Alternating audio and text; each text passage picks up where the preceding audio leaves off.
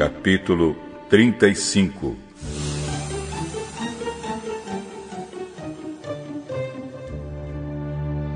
Deus disse a Jacó: Apronte-se, vá para Betel e fique morando lá. Em Betel construa um altar e o dedique a mim, o Deus que lhe apareceu quando você estava fugindo do seu irmão Esaú. Então Jacó disse à sua família e a todos os que estavam com ele: Joguem fora todas as imagens dos deuses estrangeiros que vocês têm. Purifiquem-se e vistam roupas limpas. Aprontem-se, que nós vamos para Betel. Ali vou fazer um altar dedicado ao Deus que me ajudou no tempo da minha aflição e que tem estado comigo em todos os lugares por onde tenho andado.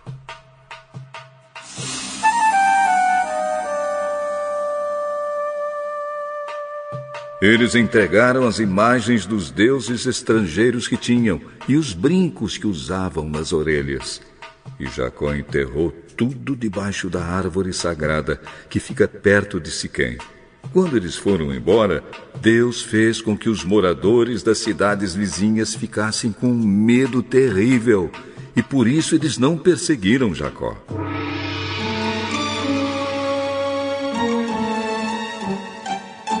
Assim, Jacó e toda a sua gente chegaram à Luz, cidade que também é conhecida pelo nome de Betel e que fica na terra de Canaã.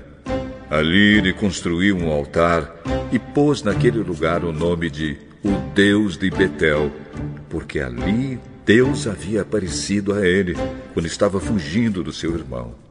Naquele lugar morreu Débora, a mulher que havia sido babá de Rebeca. Ela foi sepultada debaixo da árvore sagrada que fica ao sul de Betel. E puseram naquele lugar o nome de Árvore Sagrada das Lágrimas. Quando Jacó voltou da Mesopotâmia, Deus lhe apareceu outra vez e o abençoou, dizendo: Você se chama Jacó, porém esse não será mais o seu nome Agora o seu nome será Israel. Eu sou o Deus Todo-Poderoso. Tenha muitos filhos e muitos descendentes.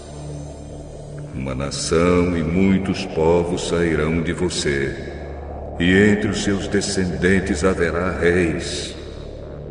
A terra que dei a Abraão e a Isaque darei também a você, e depois a darei aos seus descendentes. Quando acabou de falar com Jacó, Deus subiu e foi embora daquele lugar.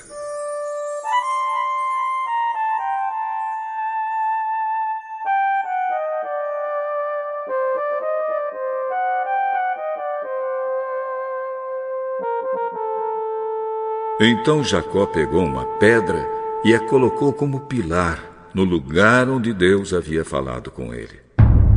Ele a separou para Deus, derramando vinho e azeite em cima, e pôs naquele lugar o nome de Betel.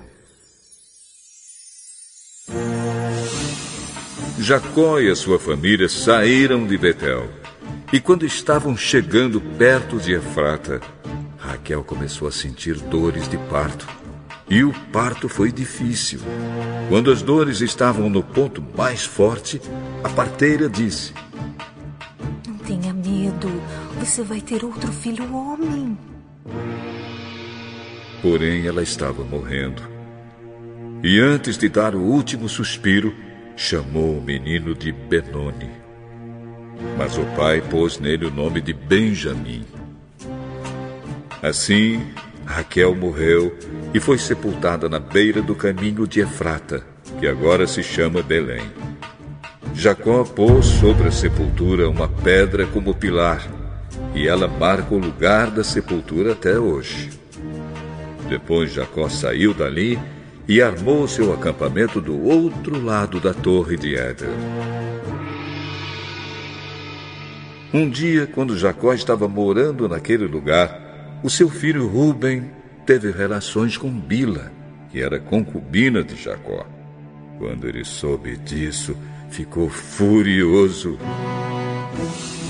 Os filhos de Jacó eram doze. Os que teve com Leia foram Ruben, o filho mais velho de Jacó, Simeão, Levi, Judá, Issacar e Zebulon. Com Raquel ele teve José e Benjamim. Com Bila, a escrava de Raquel, ele teve Dan e Naphtali.